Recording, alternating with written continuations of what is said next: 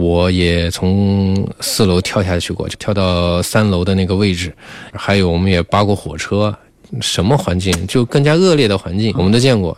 最紧的一个工人吧，然后是我是问现场借了安全帽，就是随时他有东西会掉落嘛，然后借了梯子，就是我们那个护士嘛下去还没下去就有点腿软，我们我还是他先急救包先带下去，我们男同志先下吧，第一时间就是为他后续的治疗争取时间吧。拨通幺二零的那一瞬间，其实就是把最后的希望寄托在我们身上了。面对这样的患者的话，无论他在什么样的环境，只要他需要我们，我们先到他身边。小世界，超市点访问过很多精彩的人物，也讲述着无数动人的故事。无论你带着光芒，或是温暖平常，都要感谢你和我们的来来往往，和我们的来来往往。超市点邓超市点，欢迎收听今天的节目，我是邓超。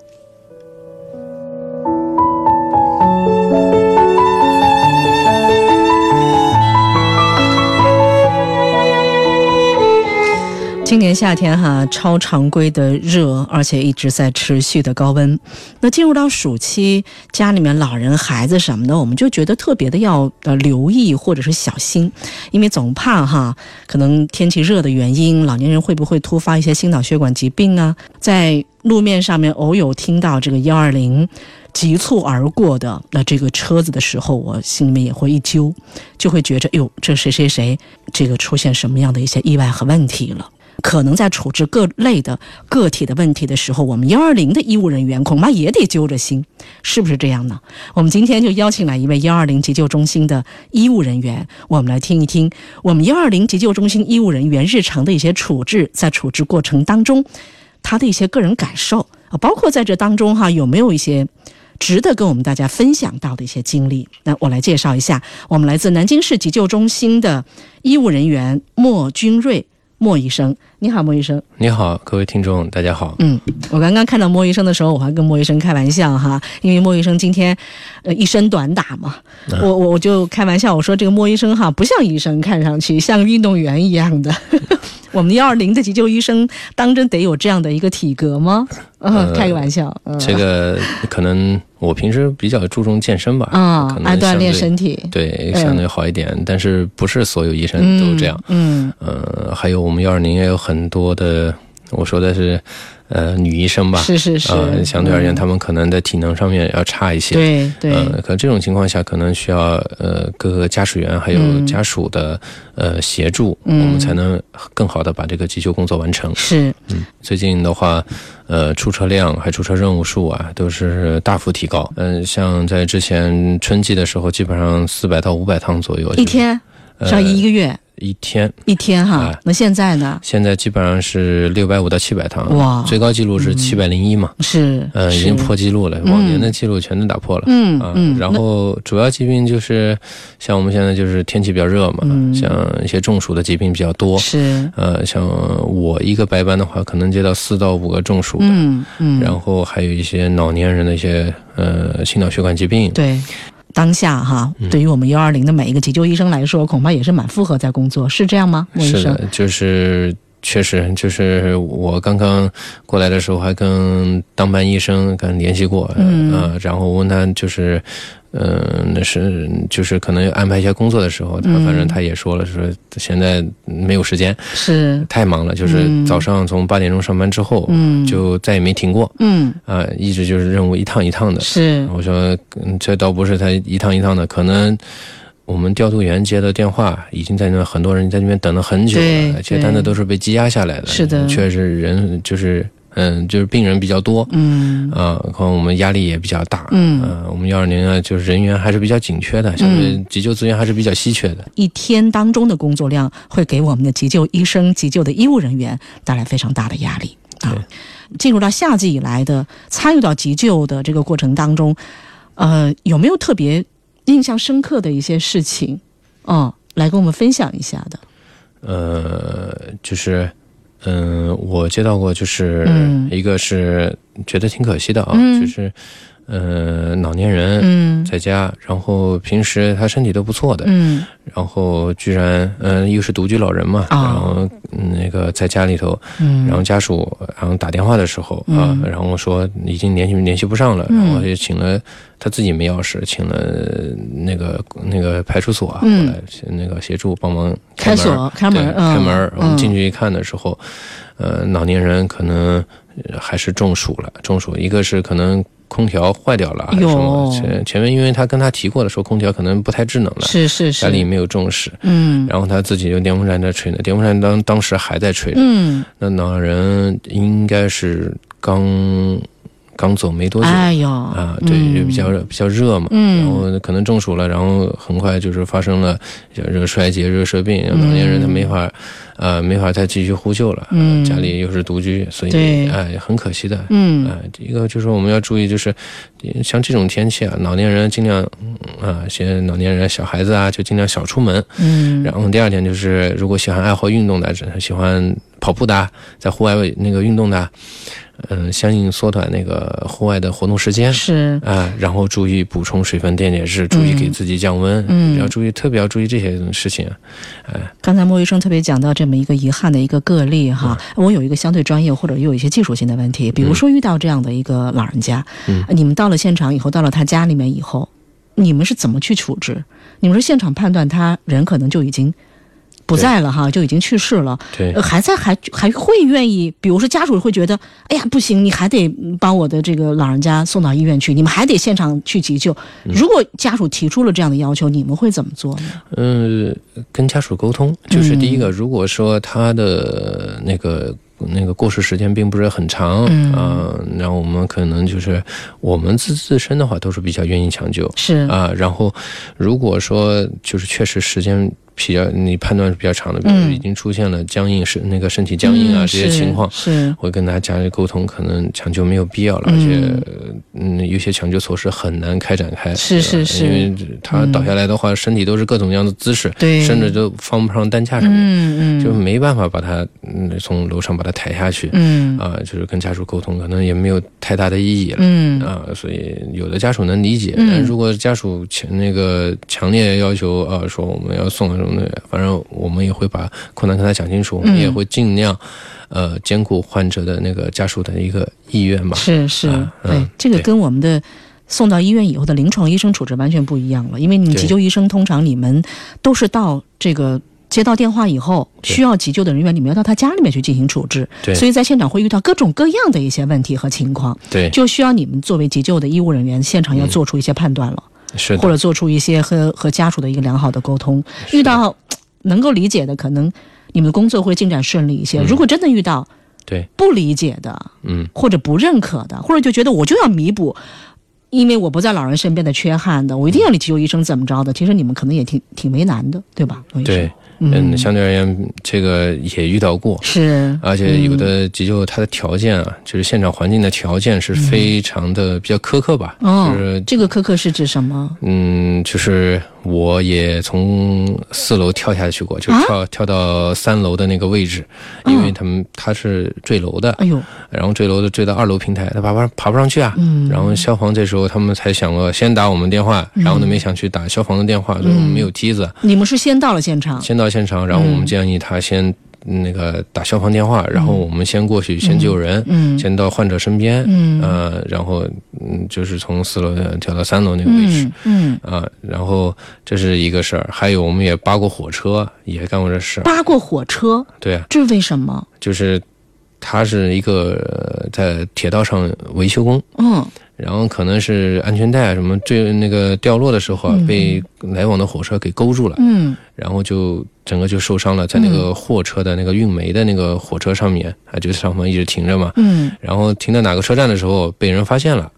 被那个巡道员发现了，嗯。然后就报警的，报警让我们过去，过去，因为那个火车也比较高，嗯。然后那个位置也非常难，我们是通过那个铁路上的那些呃工作人员跟我们一起呃协助下来，才把那个病人弄出来的。就是光靠我们，嗯，可能还不具备这样的一个条件。是，啊、嗯。所以就是我们就是跟医院的医生最大一个区别就是，我们到现场的话，可能什么环境，就更加恶劣的环境，啊我，们都见过。是相对一些医院的，就算急诊科的医生啊，他们见过的呃最多也是我们处理过的，初步就初步。送到了医院的，但是前面这有怎样的一个艰辛嗯或者是辗转和反复的一个过程，对这都是你们需要去面对的。对嗯，有跳楼的，还有扒火车的。对，还有各种各样就是比较受伤的一些惨状的一些东西，就对我们的那个心理素质要求可能也更高一些。是是是，急救医生，嗯，我们都知道急救医生一定是不容易的，但是没有想到急救医生会在各种各样复杂的一些处置现场。嗯我我我想到一个词儿，刚才莫医生跟我在聊这段经历的时候哈，我会想到不顾一切这个词儿。对，啊、嗯，嗯我反正从一当时，因为我是零三年参加高考嘛，嗯当时也是一个非典的一个事件嘛。对对，然后当时看到医务人员的这种呃奋不顾身的样子，就是我当时报高考志愿的时候，我就呃义无反顾就填写医学院嘛。嗯然后也比较幸运嘛，然后最终也也医学事业也选择了我吧。嗯然后做了一名医生，然后我觉得就是要对自己自己的一个初衷吧，嗯。就是、嗯面对这样的患者的话，无论他在什么样的环境，只要他需要我们，我们先到他身边，嗯看看我们能做些什么，嗯。是嗯这样的。就包括前段时间前几天刚刚遇到一个就是坠井的一个工人吧，嗯。嗯，然后当时嗯消防还没有到，然后是我是问现场，我们嗯四个人嘛，都是问现场借了安全帽，嗯，因为那个环境就是随时它有东西会掉落嘛，是。呃，借了安全帽，然后借了梯子，然后我们还嗯这个然后他们帮我们嘛，然后我们一起就是下到那个井下，井下是吧？对，也是。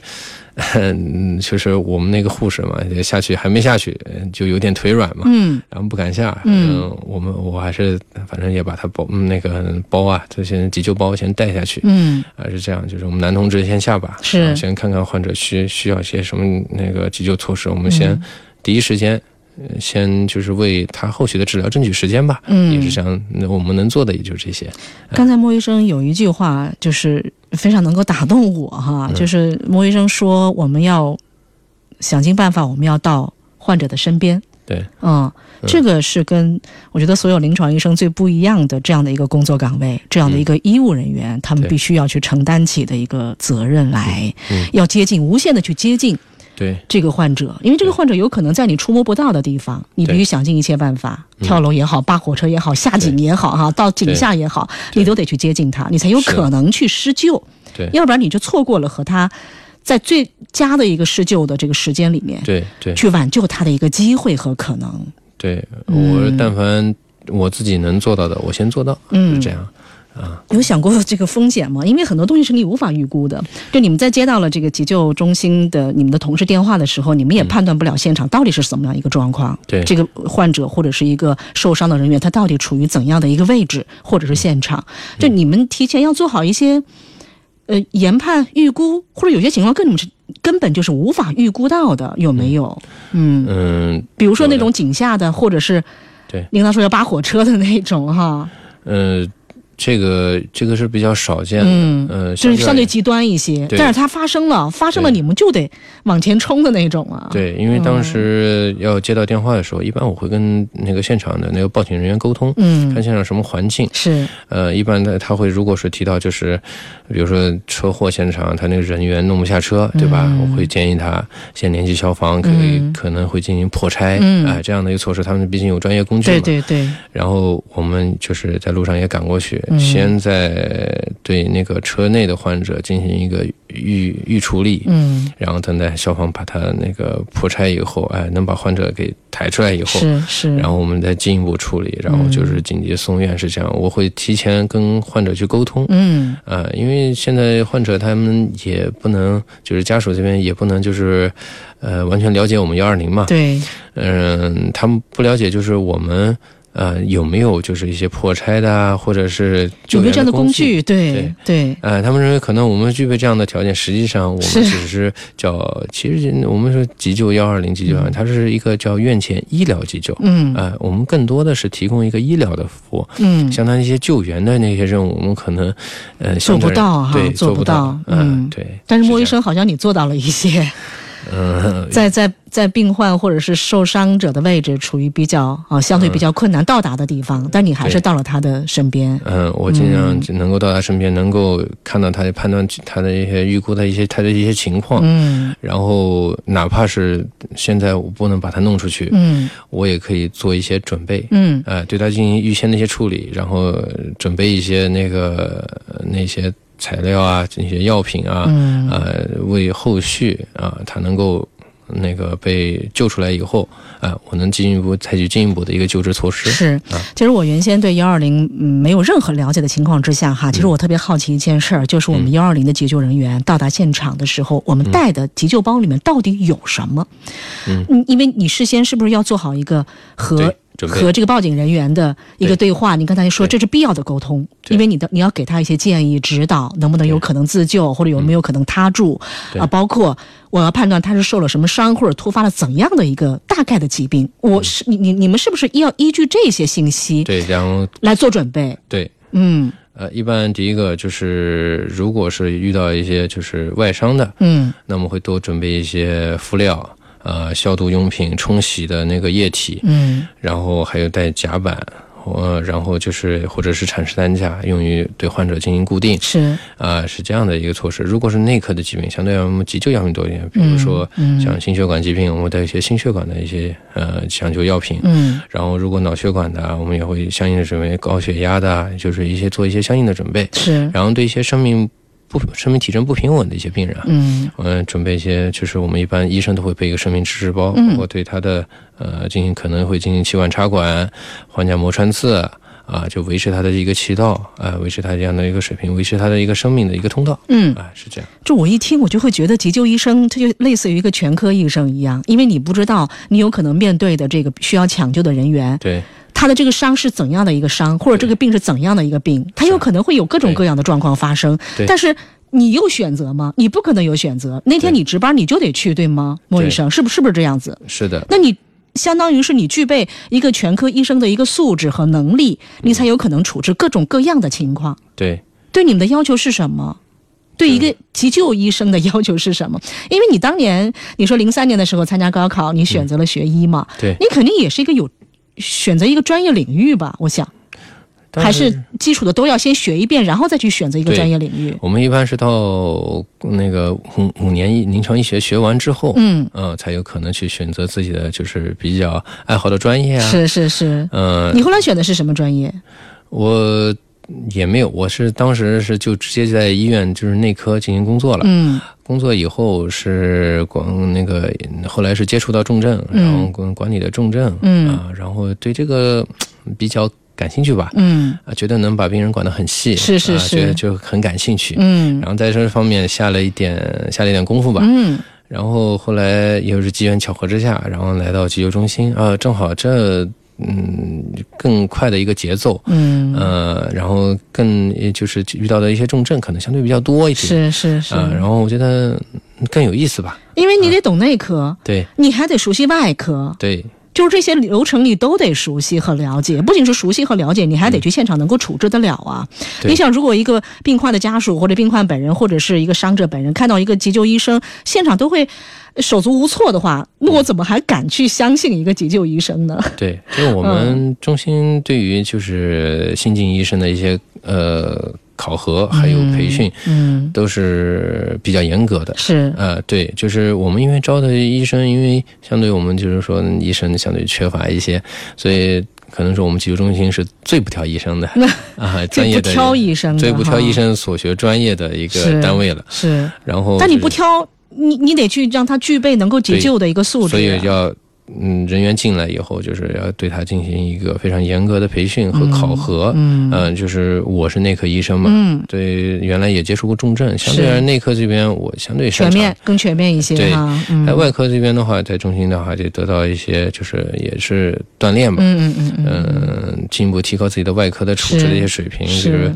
呃叫止血，呃一些止血的技能啊，呃包扎的技能啊，嗯还有就是呃那些创伤的处理啊、骨折的固定啊，还有搬运的一些方式啊，是，呃都会得到一些嗯提高。嗯啊，然后这时候你再去接触病人啊，也相对会，呃更有底气一些吧。是得像一个全能战士一样哈，就能处置各种复杂的、想到的和想不到的一些情况。我们今天特别邀请来的这位嘉宾呢，来自我们南京市急救中心的一位急救医生，嗯，这位医生叫莫君瑞。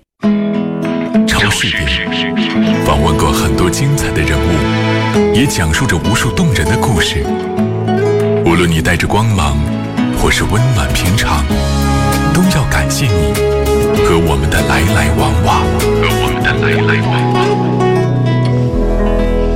欢迎各位继续关注和收听超视点，我是邓超。那我们今天特别邀请到超视点的这位嘉宾呢，来自于南京市急救中心的一位幺二零的急救医生莫君瑞，非常年轻啊，从医多长时间做急救医生？呃，做急救医生有七年了，七年的时间。呃，整个从医是从零九年开始，嗯一直到现在，嗯嗯、也有十来年了。有十来年的时间了哈，嗯经历过或者是处置过或者应对过那各种各样的，可能我们普通人根本就想都想不到，甚至可能也是一些临床医生碰不到的呃各种状况。前面就听到莫君瑞医生在说哈，呃，真的是像说故事一样的，那不是故事，那是真实发生的，不管是从四楼跳到三楼，不管是扒火车，不管是呃我们要下到井下。作为对一个急救医生的要求是，除了具备全能的急救的这些知识和技能以及应急的处置之外，对于一个急救医生，我会觉得还需要像一个战士一样的哈对，不代表着每次都能战无不胜，但是至少我得无限的去接近对。这个我们的患者，我们的这些啊、呃伤者，对。嗯，所以是压力非常大，对，其嗯实更加考虑的就是患者对我们，其实家属啊那种非常急迫的心情，我们是能体会到。嗯，然后他在拨通幺二零的那一瞬间，其实就是把最后的希望寄托在我们身上了。对嗯，即使我们就是其实也有很多病人我们是救不回来的，对，但是在这种情况下，我们能尽可能的就是来到患者的身边，嗯然后判断患者的伤情，采取嗯能够采取的一些措施。嗯即使一些事情我们做不到的，我们也会安抚患者的情绪，嗯，然后呃跟他做通解释工作，嗯。然后能够呃理解我们，呃能够理解患者现在目前的一个情况，嗯。啊、这样子呃可能就是对患者能够更加接受一点。是。嗯、对嗯，这样很多患者他其实心里也有一些准备啊，对呃我就是不可能，可能自己亲人的离去啊，可能无法接受对啊，由我们到现场以后给他做通一些解释工作，可能相对而言啊更能接受一些。是是，对，嗯包括我们一些检查所说心电图，呃，拉了一下子，然后他们可能哦看到心电图波形了，可能心里更容易接受一点。嗯嗯，呃急救医生应该是很多病患家属的最后一根救命稻草。对，嗯，就像刚才莫医生所说的，嗯家人在拨打幺二零的那一刻，嗯可能会把所有的希望都寄托在对急救医生手上。也许没准会出现奇迹呢，啊，没准会怎么怎么样呢，对吗？嗯，他们我知道，他们也可能就是希望从我们嘴里听到就是不一样的对对。一个一个结论。是。呃，但是呃，这个我只能说，我们只能说尽力而为，嗯。呃呃，亲力而为吧，嗯。就是倾尽自己的全力，是，然后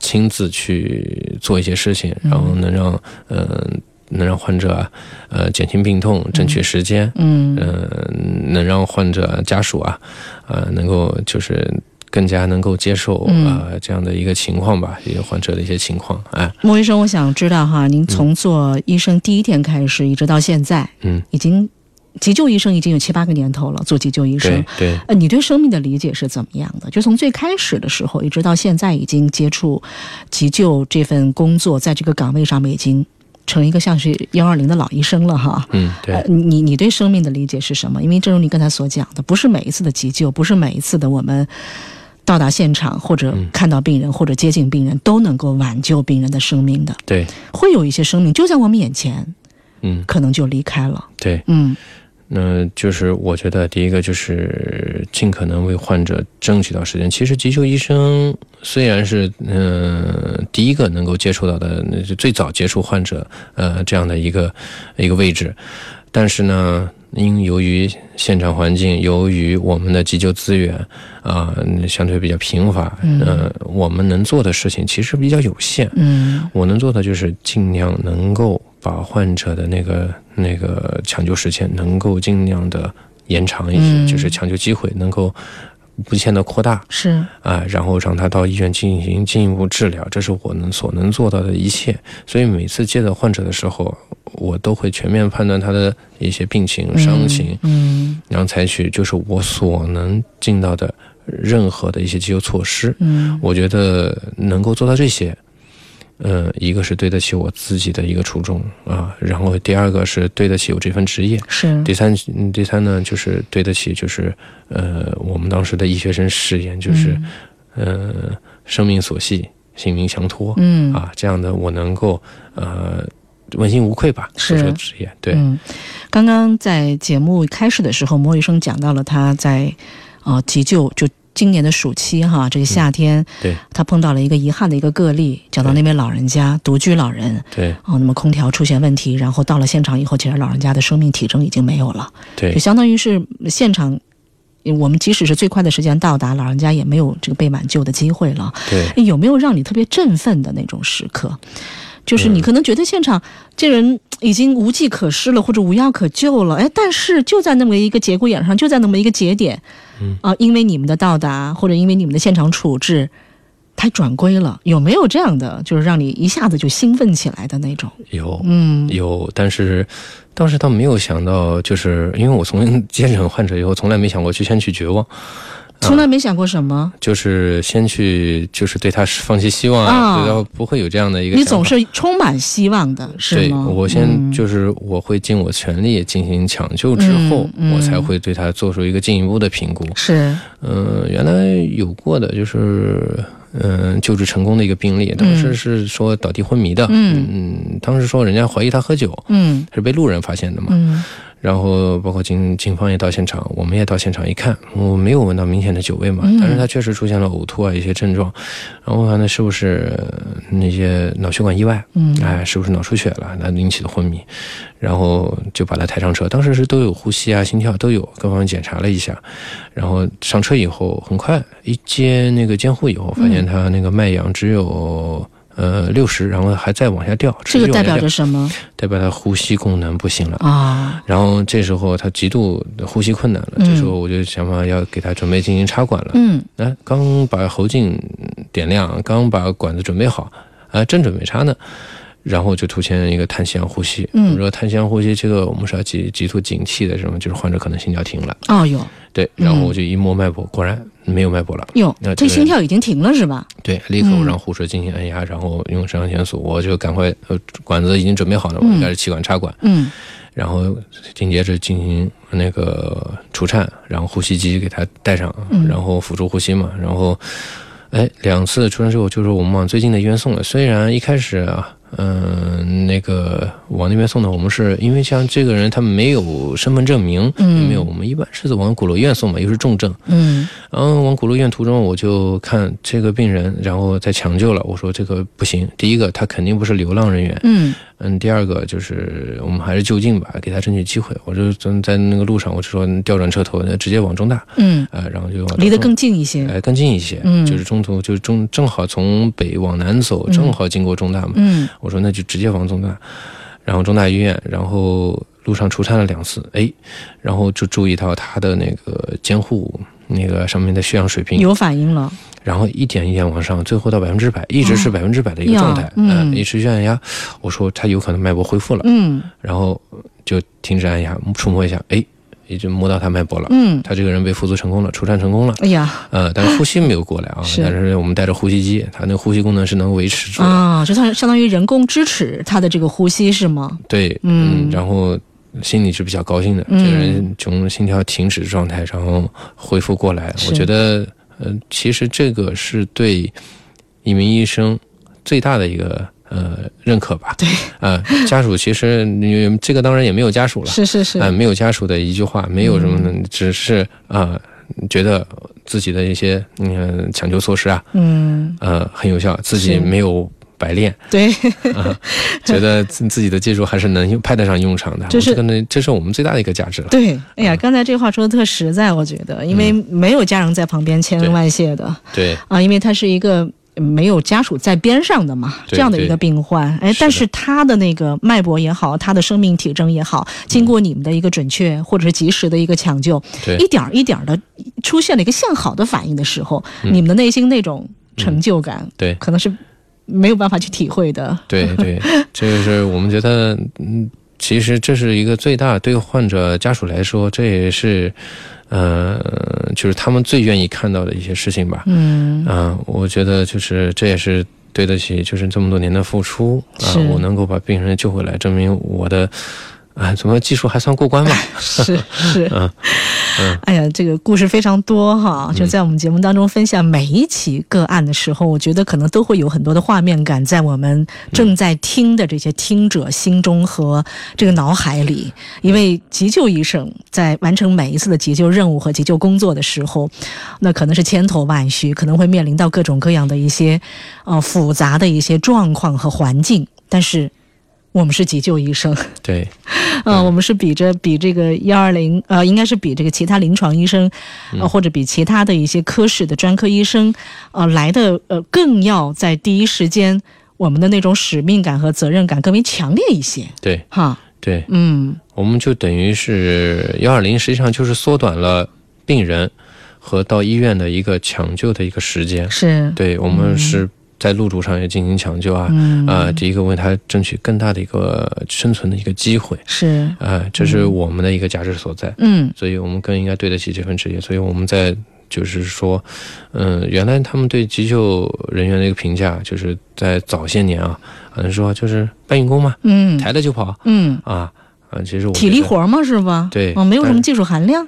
对。啊，这是一种误解，对，实际上我们能够做的事情还是很多的，嗯而且急救的那个事业在发展，急救的这个学科，嗯、也在发展。嗯。我们以后能可能就是随着就是，呃，我们的配备的一些设备呃增加，嗯。啊、我们的那个医疗技术的进一步提高，可能我们呃能够做的事情也就更多。嗯。啊，所以更多的市民啊，更多的那个患者能够享受到更好的、更优质的一个急救服务吧。嗯。哎，其实我觉得我今天还是挺荣幸的，就是通过我的对于莫医生的访谈，我们知道了很多幺二零急救医生平常不为人知的一些故事、一些工作状态、嗯。一些你们所掌握的其实比较呃精准的一些技能。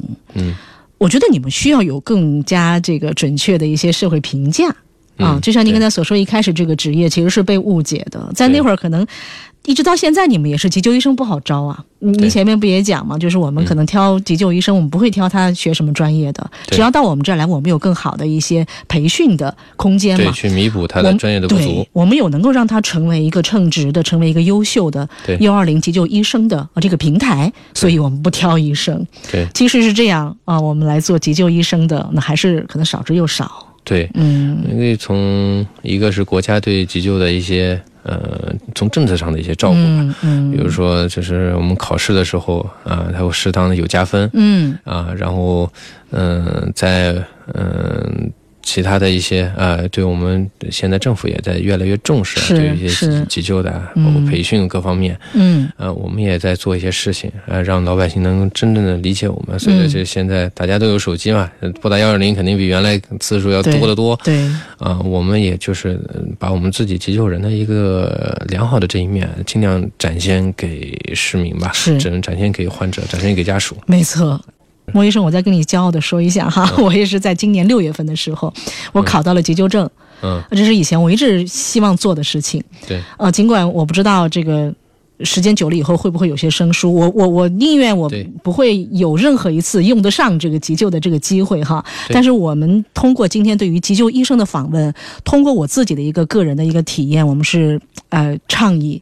我们有条件的一些人哈，对，我们去学习一些基本的急救技能。呃，我们还是欢迎，就是嗯一些人能就是力所能及的，能做一些呃急救的一些嗯培训啊，嗯，呃，能参与到我们的一个院前急救的一个事业当中来。是可以帮助到我们的幺二零急救医生，对到达现场以后能够更从容的去处置每一个病患或者每一个伤者。对，嗯，正确的处置真的是可以救人一命的。是的，而且有些嗯志愿者甚至比我们到的时间可能还是更快一是些。是，就是我们几乎都是在现在都是满负荷运转。嗯上个月我记得我的出救趟数，嗯、在中心都不算最多嘛，因为嗯我们我负责那个范围相对比较远嘛，嗯嗯对吧啊？呃，距离长一点，任务量可能相对还会少一些。嗯，我出就大概一百二十二趟，上个月是吧？对一百二十二趟。对，那你就算每天不休息，你平均一天也要出去四五趟的时间啊。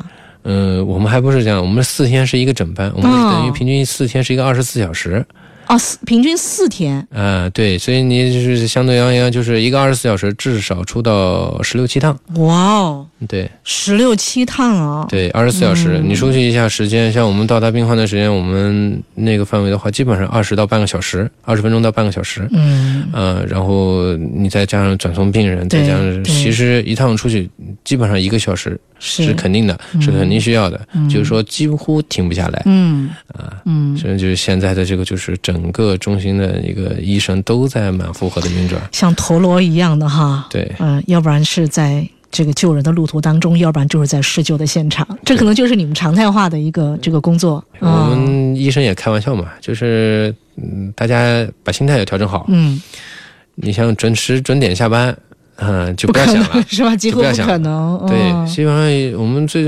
嗯最夸张的例子就是我我们是不是每天晚上是八点钟下班嘛？嗯白班是八点钟，然后夜班也是早上八点钟下班嘛。嗯，最迟的一个单子发过来的时候是七点五十九，早上 七点五十九。也就是说，临近你下班的前一分钟是吧？对单子派到你的手上，你说那个时候我能说我下班了吗？